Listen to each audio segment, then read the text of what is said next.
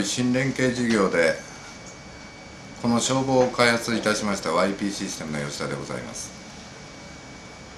えー、私どもの本業は実はメッキ工場であります。でメッキ工場というとですね非常に公害イコールメッキあるいはメッキイコール公害と言われるような社会的に認知があります。私がメッキ工場を始めようと思ったのは子供の頃私の父親がメッキ工場に勤めておりましてそこへレリをすると10円玉をニッケルメッキして100円玉にする。まあそんなことを小学校の時に友達に見せびらかしてですね、えー、メッキって面白い仕事だなといつかメッキ工場をやろう。まあそんな思いでまあ一つの少年の夢ですけれども、えー、そんな思いを持ちながら30歳でですねメッキ工場を設立をしました。でメッキ工場を設立して最初の目的というのは私の父親が公害防止規制というのに非常に苦しんでおりましていつか無公害のメッキ工場を作ってやろうと、まあ、そんな思いがあってですねメッキ工場を始めたわけですがメッキ工場をやりながらですねある時ふっと気が付くわけです。メッキって実はどういう仕事なんだろうか？何が起きてるんだろうか？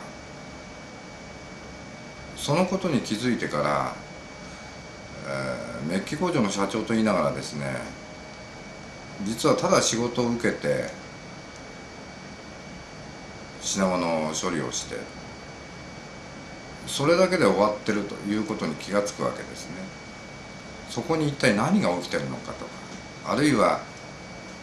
どんな現象でなぜそうなるのかそういうことに全然わからない自分がいるということに気が付くわけです。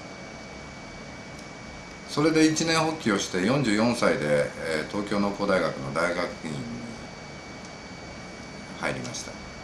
もう一回根本からメッキという技術を勉強してみようと。いうつもりだったわけですね。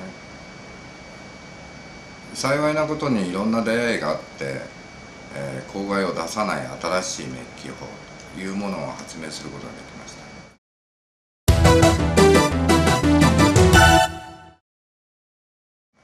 残念ながらまだ事業化には至っていませんがでその方法を発明するあるいはその至る過程でですね、え、メッキの前処理に必要な洗浄工程。その洗浄工程に、え、用いるですね気体を用いた洗浄機というのを作りました。おかげさまでこの洗浄機は事業化ができてもう販売実績もかなり重ねてきたんですがある時お客様のところでですねその二酸化炭素を使った気体の洗浄機これを使って、えー、洗浄していただいてるわけですけど切子が燃えたことがありました。でそれを使って火を消したというお話を伺ったわけです。それでそのお客様が「これ吉田さん消火器になるかもしれないね」